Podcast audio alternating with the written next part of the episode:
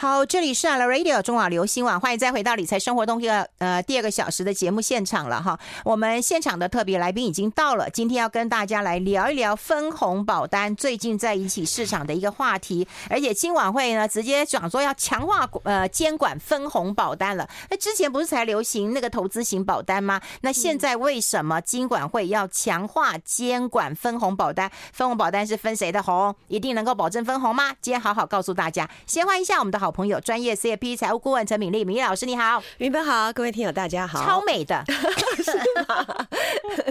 就夏天清爽一点。对，我觉得你最近越穿越美丽。哎、欸，也也也有人昨天上课的学员拿 拿着我十几年前的简报说，啊、老师你比这个十几年前年轻，你要不要换照片啊你啊？真的，我觉得越回越年轻，其实这个是很好的称赞。对对对，哦、嗯，很开心。好，哎、欸，我们今天要跟大家来聊一聊，哎，就是。嗯为什么现在？以前你知道吗？嗯、还有有真的，你记不记得那个分红保单还在电视上可以卖？对，对我刚还在想到这一段，真的，对，真的真的，那是几年前那我都忘了。对，以前还在有一个有一个有一个电视台嘛，购物台嘛，它可以卖卖卖卖保险的嘛，就卖分红保单。那时候你记不记得我们还讨论过说，哎，我被供哎。哎，太多这个，只要有行销的地方啦，总是就是会有哎擦枪走火，或者是刻意误导啊，很多。你讲刻意误导，对，或者他果然他可能真的自己不都不清楚。对对对，其实有很多层次啦，有的是业务员他真心相信他讲的是对的，是好的，是对客户好的。嗯，那有的是其实明明知道嗯不是那么一回事，但是他就是避重就轻，哎避重就轻，对，讲部分实话哦，部分实话，对对对，有一些数字告诉你，但是但是因为有些不讲。你就会有一些误会或自己的误误。推论嘛，你自己会往好的方向想。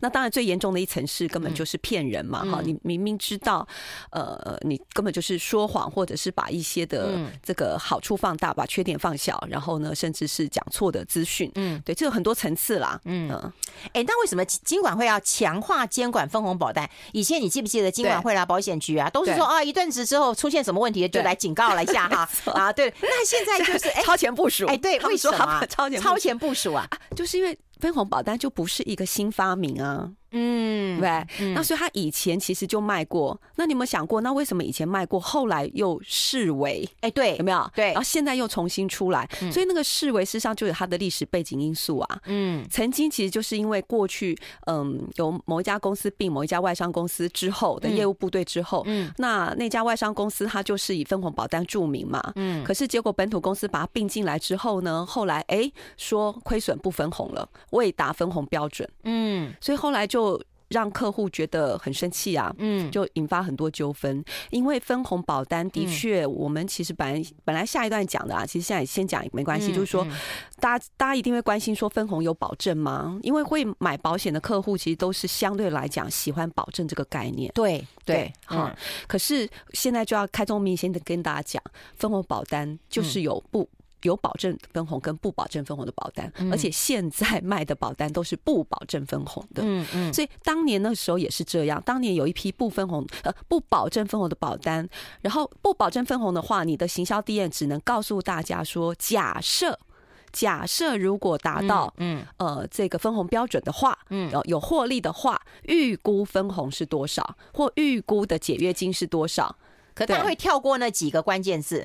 呃，不会，他一定要印上，他到底到他倒是一定要印在上面。对，但是我们解读的时候会跳过啊。对对对，对呀，就是我讲说，解读的时候，你如果没有解释该解释的东西，或者说你强化了让人们喜欢的部分，但是弱化了呃。提醒或者是风险的部分，嗯，那么很多客户有的时候或者是没听到，或者是自己听了也没听进去，嗯，你就会捡爱听的、爱相信的来相信嘛，嗯，那你就会买一个希望，嗯，我变得是这样讲，就是不保证的东西，你就要买一个希望。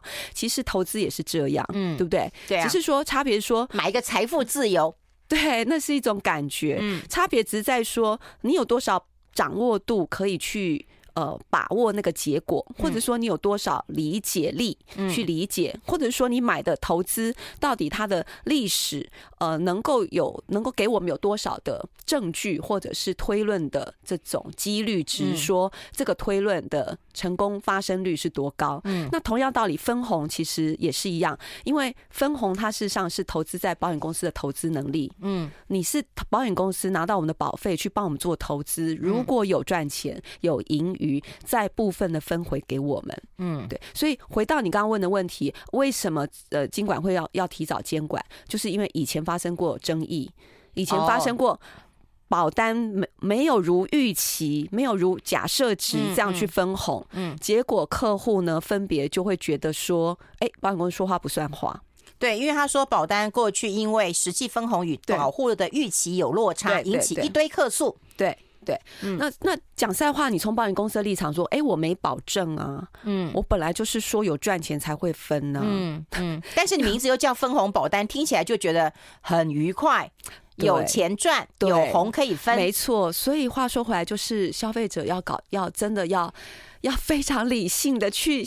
认清楚，然后想清楚，它就是一个你要依靠保险公司，爱分给你就分给你，不分给你就不分给你。他有赚钱没赚钱，然后跟他诚不诚信，跟他有没有能力，这几件事情要都要。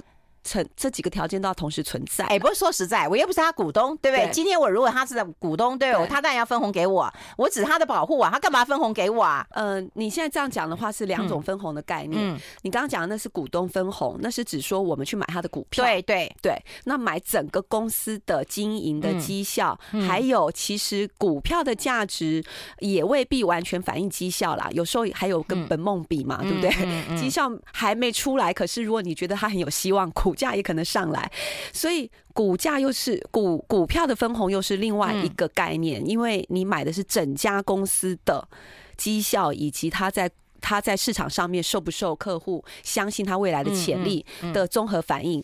那那这个分红保单，它它你在投资的部位是比较少的哦，是他拿去投资的钱是只局限在我们买这张保单的保费，嗯。然后成立一个专户去做投资，嗯，对，嗯，所以他的账跟我们一般就是说，这整个公司的经营绩效。好，然后反又反映在股票上面，嗯、以至于有没有呃分这个股票股利，呃，那那是两件事。对了，对啊，我的意思就是说，嗯、如果我们要买分红保单，你要单纯想到，你不是去分这家公司所有这家公司赚所有的钱，你都可以分得到，不是，对不对？可能他卖分红保单的一个绩效，对，或者他的某一部分的一个比例，而这比例也不是你能决定的，对，公司决定的，对对对。哎，那那现在我觉得很奇怪啊，就是说我们来替保险公司想一想，他为什么这个时候要卷土重来啊？嗯，那甚至有一些，当然有比较集团性的、大型的，他就宣布我今天要多少。嗯，我们不要讲不要讲哪一家好了。是，呃，因为这个就是跟商品的这个趋势跟还有法规的管监理有关系。因为我们前阵子不是在谈说这个，嗯，这个谈。呃，保险公司已经储蓄型的保险已经卖不动了嘛？对，已经没有市场。为什么？也是金管会涉入嘛？嗯，那因为过去在储蓄型的这个世界里面，也很多客户为蒙其其利反受其害嘛。嗯，啊，因为有宣告利率，好，也是一个一个也是一个希望。嗯，可是后来呢，宣告利率事实上都没有反映出来。哦，因为对整个整个市场过去这几年波动，股股票市场波动的厉害，然后连债券市场也波动的厉害。嗯，对。然后加上呢，这个觉得股储蓄型的保险在台湾卖太多之后，其实那个保险的观念都被扭曲了。嗯嗯，尽管会想要有一些导正嘛，好，所以很多的因素其实监管会摄入之后，就限制了呃保险公司其实也不太。有办法再发行什么样的有吸引力的出一型保险啊？对啦，保险公司也是要生存啊，对，它要生存，那就想想想办法。没错，你不要你不要强力监管的，我就再来卖是吧？对，我就来再找再换一个类型的商品嘛。那我们消费者该怎么办？我们待会讨论，先休息一下。I like 好，我们持续跟我们的好朋友啊，这个敏俐老师来聊一聊。我们就接下来跟大家谈一谈什么叫分红保单啊。好，那到底是要分谁的红？怎么分红？这边是不是先跟大家来上上课？嗯，好，嗯，分红保单的本质哦，基本上它是你要不就是先认定它就是一个人寿保险哦，对，是寿险，嗯，好，然后再加上分红的机制，嗯，所以我们过去呢，大家比较习惯常常见到、常常在投保的人寿保险，嗯，都其实几乎都是不分红保单，嗯，就倒倒过来。这样讲，嗯、那么它运作的方式呢，就是保保险公司它会有投投资团队嘛，嗯，但是呢，它会针对分红保单再成立的一个独立的账户，嗯嗯，独立操盘，嗯，所以这笔钱呢，进买这张分红保单的保护的钱，我们是集中起来，嗯，你你想象有点像是另外一个小投信。哦，我们平常都透过共同呃投信去买共同基金，是不是其实也是把钱交付给投信成立的一个分离账户哦，并没有跟投信公司的钱混在一起。那分红保单这个部分倒是安全的。嗯，某方面来讲，如果你不信任保险公司自自己的资金的话啦，哈，自己资金的管理，某部分来讲，这个部分倒是独立分离的。好，那所以呢，我们只有跟买这张保单的客保护共同投资。嗯，好，那保险公司就要把这笔钱呢分账管理。分账去投资，嗯，好，然后如果有分有盈余的话，如果嗯如果有盈余的话，呃，要分要就是会分红出来，嗯，那这时候再去分成说有强制分红跟自由分红，嗯，强制分红是这样的保单是主管机关会规定，你一定要分给保护一定的比率，嗯嗯，可是这种保单已经停卖了。哦，已经停卖你还讲？还是要讲啊？因为因为客户可能会想象我的我的分红保单是不是？有对一定有的没。有，并没有。好，现在我们买到的会是自由分红的保单，所以第一个保险公司可以自己决定分红比率哦。例如说，他分红的前提，第一个，他这个这个投资必须要赚钱，对对不对？对。第二个，赚钱以后，他可以去规范说，他要分红多少趴。嗯。但是现在那个呃，金管会是有规定啦，嗯，其实是要至少分七十趴给客户，嗯，最多三十趴自留，嗯啊，但是呢，保险公司还可以再分成低分红、中分红、高分红，哎，三种分红的层次，嗯，好，那一般你会看到的所谓的 DM、EDM 或者是试算表，嗯，好，都是用中分红来当范例。哦，中等分红，对对对，它不用最高的，也不用最低的，没错没错，所以一般会用达到中分红为目标。嗯，可是呢，刚才前面我们第一段有提到说，哎，为什么分红保单曾经之前曾经视为对对对，曾经有争议，就是因为我刚刚提到说，曾经有一家本土的保险公司，然后呢，购并了一家以分红保单著称的外商保险公司的业务部队，嗯，跟这个。呃，业务部队所卖的分红保单商品，嗯、结果呢，并购之后呢，他们就在他们认为就是亏损嘛，嗯，没有达到可以分红的标准，所以后来都没有没有达到中分红的标准，甚至没有分红，嗯，所以这块保护就受伤很重。那就我的就我的理解呢，这家外商公司它还有保留它的银行银行的通路，嗯，银行通路所卖的。这个分红保单的分红倒是还正常哦，嗯，还正常。所以什么叫银行卖的？因为分红保单正常，因为你你银行银行的通路这一块，它没有转卖给本土公司，所以还是外商公司的母公司在操盘啊。可是你本土公司诟病了这家公司的本土的业务部队以及这个业务呃业务员通路的保单，嗯，所以是。这家诟病的公司接手做投资啊，嗯嗯、也接手他们过去的投资绩效啦，嗯，对不对？也要接手继续做投资嘛。那他们重新评估之后，就觉得那个盈余对不能分红哦，嗯，哎、所以分红不是保证分红啊，是。这一点大家一定一定要记清楚。只是听起来我觉得会很很愉快耶。对，没错。哦，对。哎，那如果让大家选的话，大家可能会选高分红吧？谁会选低分红啊？这跟保费有没有直接的关联性？没有，没有。我们刚刚讲到高分红、中分红、低分红，都是保险公司看它的营运的绩效，说我现在的赚，意思就是说赚多赚少啦。我赚很多，我就分你多，就等于达到高分红的标准。我赚的普普赚差不多平均。值跟我的预测值差不多，我就是给你中等分红的预期值。如果我现在赚的这后来结算的时候发现赚的很少，我只能给你给到超低分红的数字。所以高中低这次只是一个概念，嗯，有点像说啊，我评估说我保险公司未来哈，我可能会赚两呃获利两趴，获利六趴，获利九趴。如果获利两趴，我分给你，那时候这个分红的水准叫做低分红。我我如果在平均赚到五六趴，我用五六趴去试算，好或四到六趴去试算，算出来的分红数据呢，我就把它称为中分红的水准。那这只是一个。预期预估值，然后跟你说明说，哦，如果我的盈余达到很高的话，你可能会拿到多少分红哦。如果我的那个盈余拿到达呃赚到多少的话，你会拿到中分红，会是这样的数字哦。哦，你这样懂意思吗？我懂了，所以不是客户，不是消费者可以选的。嗯嗯嗯，只是现在公定的呃一般的 EDM 上面，它没有数据没有给到那么复杂，它就给你中分红的数据。嗯。哎、欸，这让我想到了、啊，就是说，当然现在都已经没用这种方式了。以前都会说，如果你定时定额投资脑一档基金，不管是用你用五趴、六趴、八趴，然后你放二十年之后有多少钱，但你不可能每一天都在，就是呃，不，每一年都固定的五趴嘛，是是，对不对？然后每一年的一个复利嘛，对对对对对。那你用这个呃中位数也好，或者是用这个中分红也好，你也不能够保证我每一年都是。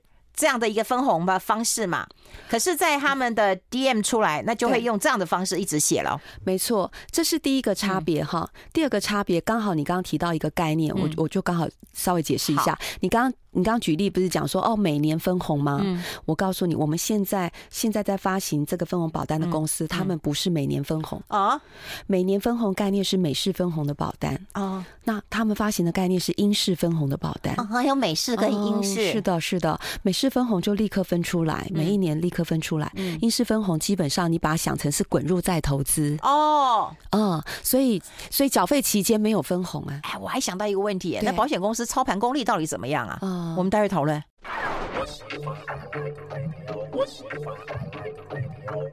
好，欢迎回来理财生活通，我是夏云芬，在我旁边的就是我们非常专业的 CFP 财务顾问啊，陈敏丽啊，敏丽老师。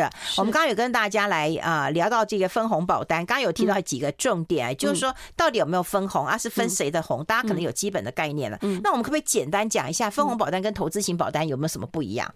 嗯，有，嗯，基本上呢，呃，听听起来都你听到分红，你会觉得说，嗯。嗯就是有投资效果吗？对呀，或者是利率效果，我不知道你怎么想。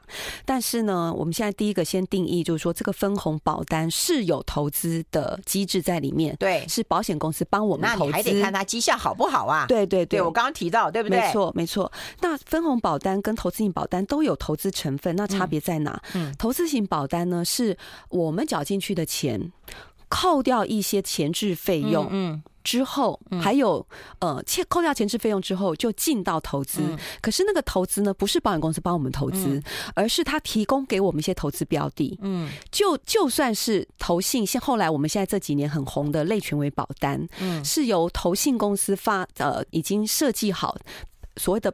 Package 打包好一个投资组合，对，放到投资型保单里面，让我们挑标的比较简单一点，但它还是一个标的嘛，它只是有被组合过、被专家帮我们操盘过、组装过的投标的。嗯，所以投资型保单跟分红保单最大的差别就是，你的投资到底是连接到投信还是连接到保险公司？嗯，讲实在话就这样。第一个差别就是说，如果是投资型保单的话，你连接的标的可能是投信，或者当然有，如果是 ETF，那就会是一个指数型概念的的一个投资标的，但是跟投保险公司都没有关系，所以保险公司它它的责任比较低，嗯，它不用去承担任何的投资的呃亏损的压力，但是当然它也不会从我们保单如果有赚钱，它也它也不会分得到，嗯，它的获利来源完全就是它帮我们预收预扣的这个前置费用，嗯，对，嗯，好，那。投资呃分红保单呢，你你就可以想象说，我们是整整个保费交付给保险公司，全部都是保险公司运用。对对对，他要帮我们管理其中呢，呃，分成营运费用，嗯，就是他预设的一些管理费用，他要扣掉嘛。嗯。还有呢，死亡保费，因为它毕竟是一个保单，有保险成分，那个部分他要帮我们管理。另外一块投资的部分也是他帮我们管理，然后由他来分给我们。嗯。所以分红保单，你你你。某方面来讲，你也可以说往正向的讲，就是坐享其成。对对，你不要去，你不用去烦恼投资要怎么转换呐，要不要要买自自己承担嘛，自己去承担，自己去选标的。好，嗯，那可是从另外一个角度来讲，你就是被动的接受，嗯，被动的接受那个成果，嗯，你完全也没有什么去改变投资标的的机会，嗯，OK，所以风险呢，是我们跟保险公司一起承担，嗯，对，因为。为什么叫风险要一起承担？因为它有可能是亏损的哦。对，那那个亏损的时候，你里面的账户价值是有可能会低于你的保费的。嗯，我们我们先简单这样讲，就是说你缴进去的保费。只要是传统型保单，我相信如果消费者就是我们的听友，应该有概念。我们呢缴进去的保费，如果扣掉营运成本，扣掉要买真正买死亡保保障的那个保费，剩下来的部分会是成为一笔叫做保单价值准备金。嗯嗯，好。那么如果我们解约的时候呢，再扣掉一点点解约费用，我们到手的钱就叫做。解约金，嗯，就叫现金价值，嗯，所以分红保单也一样。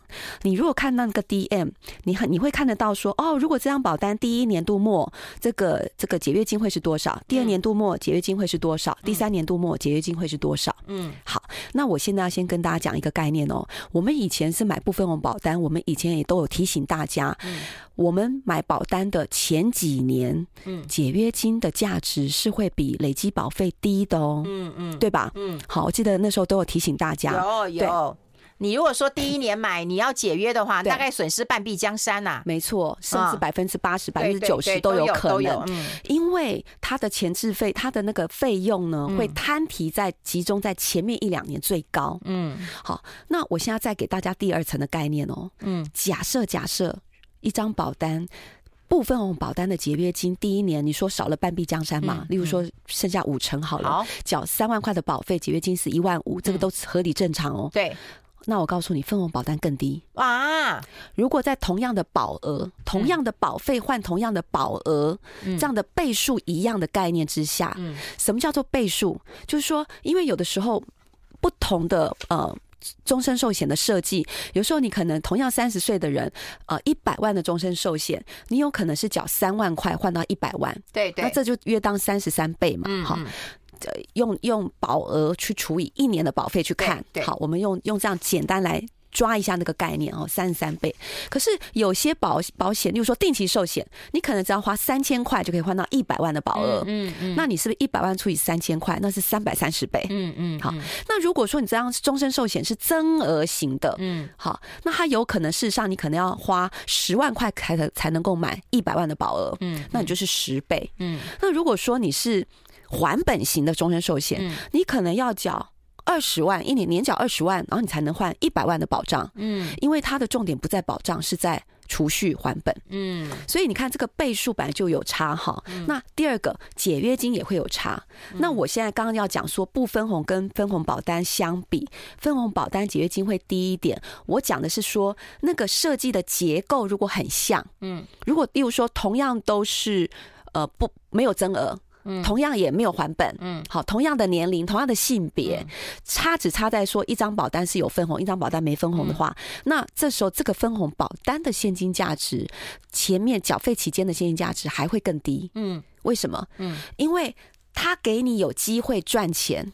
他要他给你的保证就会先压低，对对对，因为他要拿多一点钱去才能做投资，因为保证要给你的那个部分，他就不能随便投资，嗯，他一定要用最保守的方式去管理它，嗯，所以当他要帮你投资，而且给我们有机会赚钱，嗯，那他保证。给付的部分就要先压低哦啊，那我们才有机会换取一个超额报酬。对，所以简单的一点来讲的话，不分红的保单可能就会相对便宜一点。我们用便宜跟贵好了啦？对，也可以这么讲哦。我们的同样的保额，同样的保费结构，第一个你要多缴一点钱进去，嗯，好，然后第二个现金价值还会反映比较少。前面几前面几年，前面通常大概是抓你就抓缴费期间，嗯，缴费期间呢，你的现金价值保证给付的那一栏，你去看一定比较低。好，低很多。我们待会来一个呃实战呢，好，让大家来看一下好了。好，因为他敏丽其实今天有带一个 DM 啦，好，那个字很小，所以我还把它印大一点，因为我老花眼。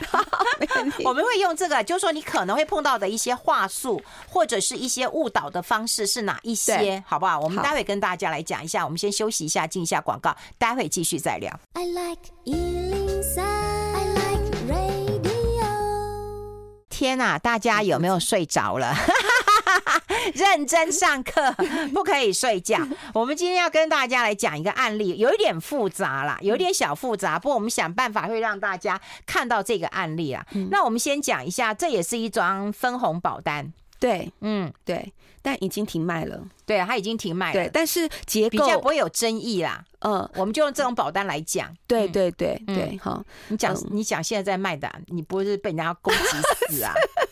但我们只是教大家怎么看，我们只是教大家至少看懂结构，好不好？对，好。然后还有就是说一些客观的资讯要提醒大家，嗯，好，因为结构差不多。而且我跟你讲，现在销售都用神单这种方式啊，就说啊，这这是神单哦，这很厉害哦。嗯嗯，对。好，那我们就来看，就是说告诉你缴少少的钱，可是你只要一呃这个缴几年。十年、二十年之后，你就还两个本给你，讲是这样讲啦。对，有人这样讲，我们不能说每个业务员都这样讲。对对对，有人这样讲。对对对，有人曾刚好我们我们。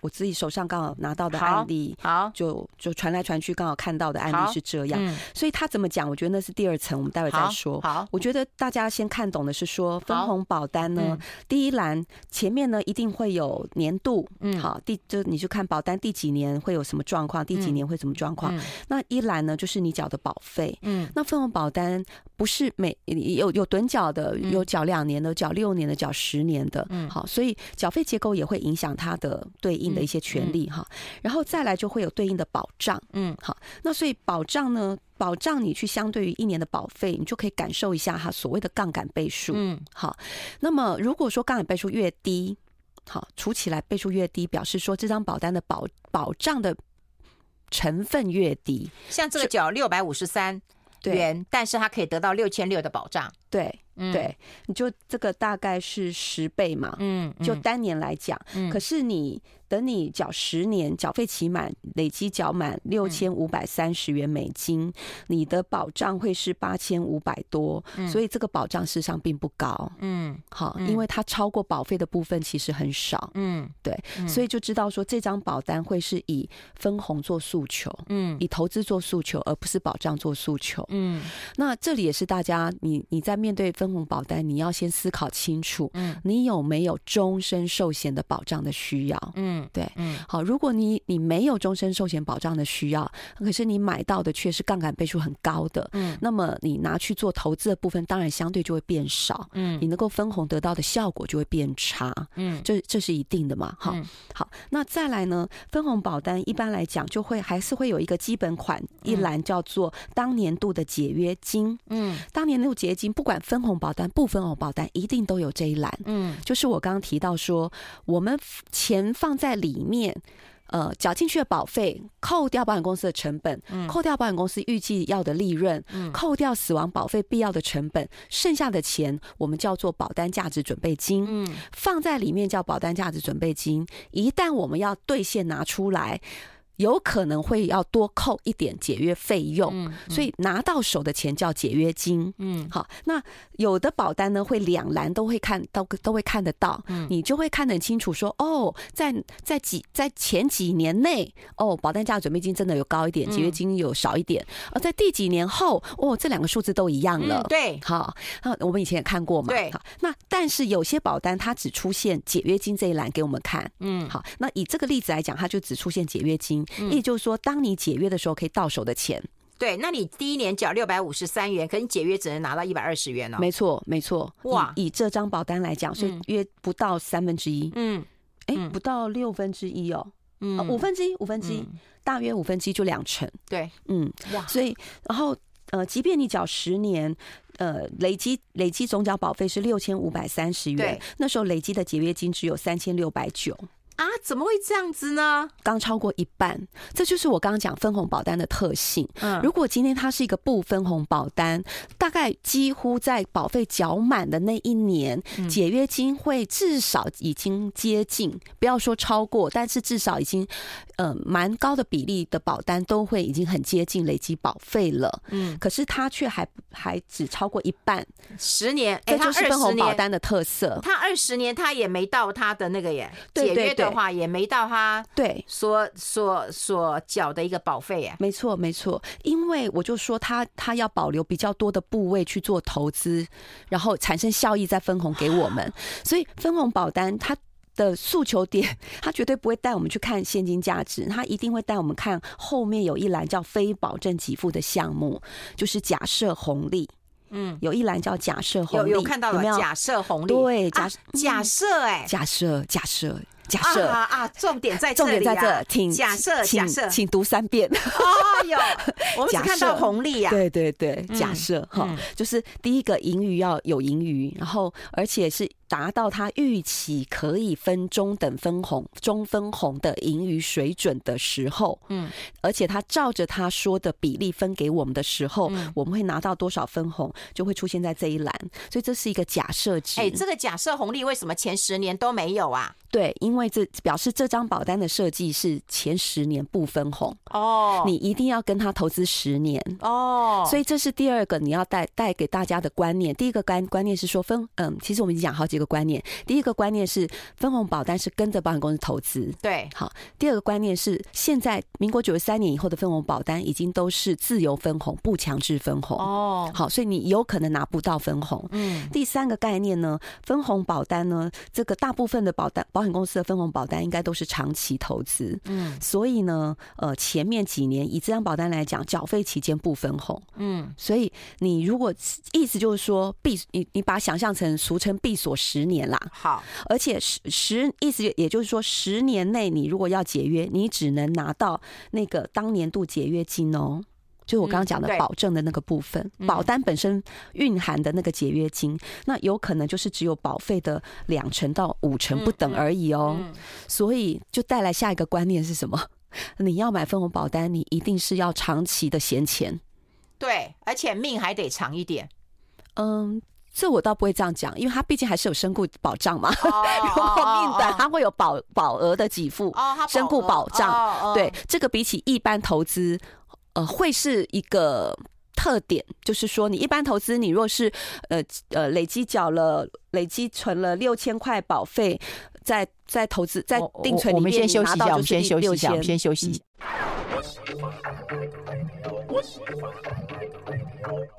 好，有点辛苦，但是大家就尽量跟上我们的脚步啊！我们就跟大家讲，透过这个表格可以跟大家讲，第一年缴了六百五十三美元的话，你又解约只能够拿到一百二十元，这你必须要清楚，这也是事实，因为白纸黑字。你缴了十年之后，你大概也可以就是拿到解约啦，你只能拿到一半哦，哈，这跟我们想的其实不一样。然后我刚看这个表，说实在，你缴了三十年，你都还不能够拿到你所缴的保费，但如果在这个当中你发生了，嗯，就跟上帝喝咖啡的话，你当然那个寿险的保障是会进来的，这是没有问题，这是没有问题的哈。对，那我们就会寄望，就是说前面大家都不看，大家会看到后面，后面就是有预期的红利，一加上去你的解约金之后，哇，不得了啦。对，嗯，对，但那个不得了要在第十二年发生，第十年还没有不得了，嗯，第十年加上去的时候呢，第十年加上去，嗯。还第呃第十前十年都一样，因为前十第十年都还没有分红。嗯，第十一年呢，加上去累积保费是六五三零，但是加上预期的分红还没有回本，要五千一百八十七。嗯，第十一年都还没有回本，即即便加上预期红利，嗯，是，但是很奇妙的是在第十二年。隔一年，你的预期的解约可可以领取的解约金总和就会从五一八七一下子跳到九六六哎。为什么？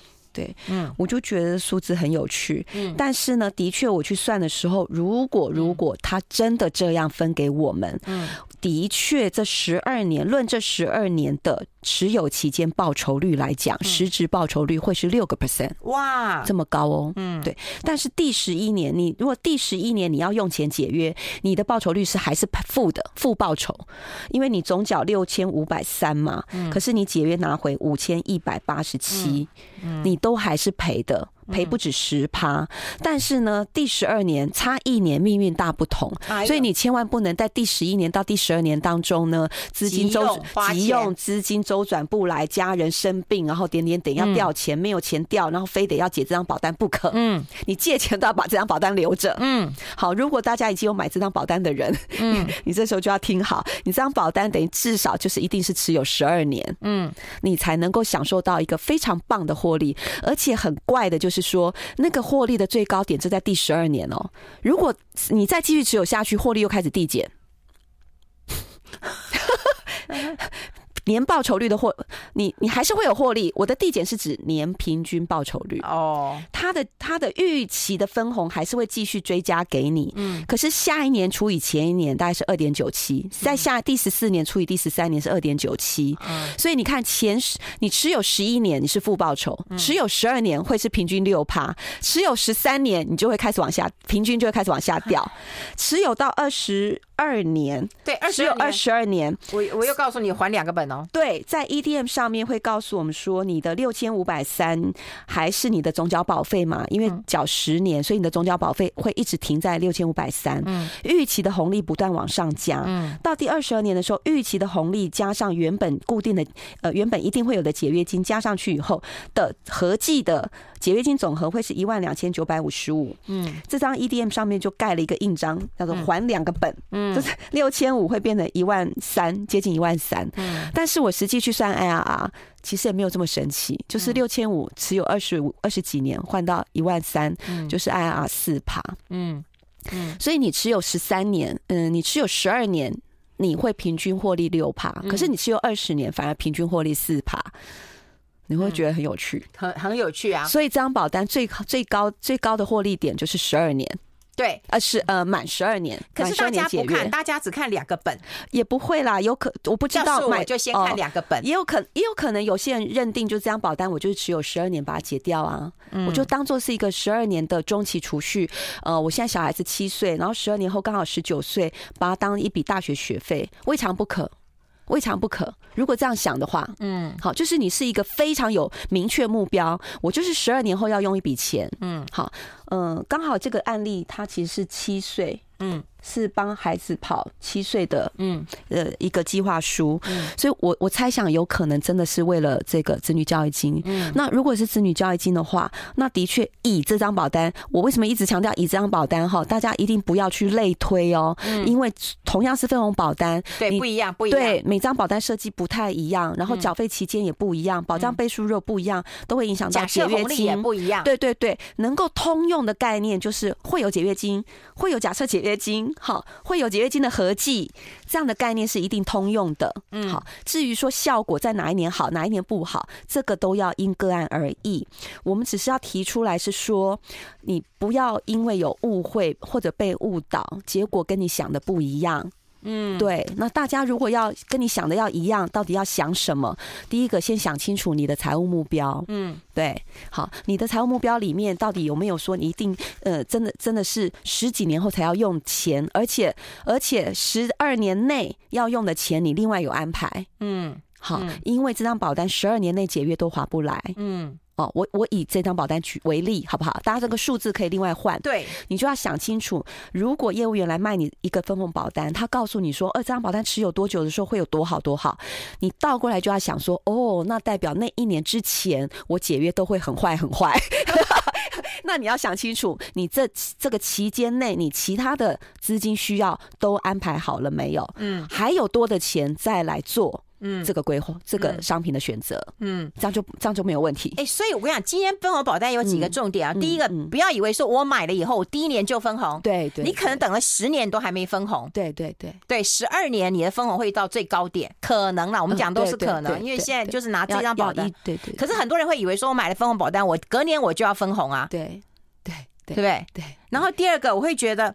那你假设红利呢？你真的要看这家寿险公司它的几，它它它它会不会投资啊？对对对对，这张这家公司的一个投资能力，还有它的诚信，还有它过去的一些历史，好，这些都是要你要去很明白跟能够信任。这个分红保单很吃你对保险公司的信任，嗯。对对啊，那我又不能去看你的财报，说哎，你到底赚多少？你财报给我看一下。嗯，他上市公司财报看得到哦，可是反而是说这张保单的投资财报，对呀、啊，我能看多细？嗯，不好意思，我还没有时间做这个功课，我真的不知道我我有我们有没有办法看到多细的数字？嗯嗯，那一般保户也不会去看呐、啊。对，如果说会做这种分红型的，说实在也是一个比较保守型的，对的的的的客户才会去做，对对不对？那如果保守型的话，就觉得哎，反正有赚，那我我又不需要这个欠钱，我可以放十年、二十年的，然后我看到这个两倍也好，或者没到两倍，我也可以接受，那很 OK。对对，所以它的一个属性呢，就是会借在利率变动型，嗯。嗯，是呃商品，嗯，跟投资型商品中间，嗯，它比起利利率变动型的呃寿险或者是年金来讲，嗯。可预期的、可有盼望的那个绩效会比较好，因为利率变动型是跟利利率连结嘛，它没有投资超额报酬的可能性。嗯，那分红保单是带你进入到投资的领域，嗯，有机会赚到比定存还要好的报酬。嗯，但是又比起外面的投资市场，可能对很多人来讲很难想象。嗯，也不会选择。然后，如果你你选择，嗯。寿险公司的投资能力，嗯，就会变成是，嗯，第一个不想要只有赚定存利息，但又不敢投资的人中间的选择。好，时间到了，谢谢米莉老师，谢谢。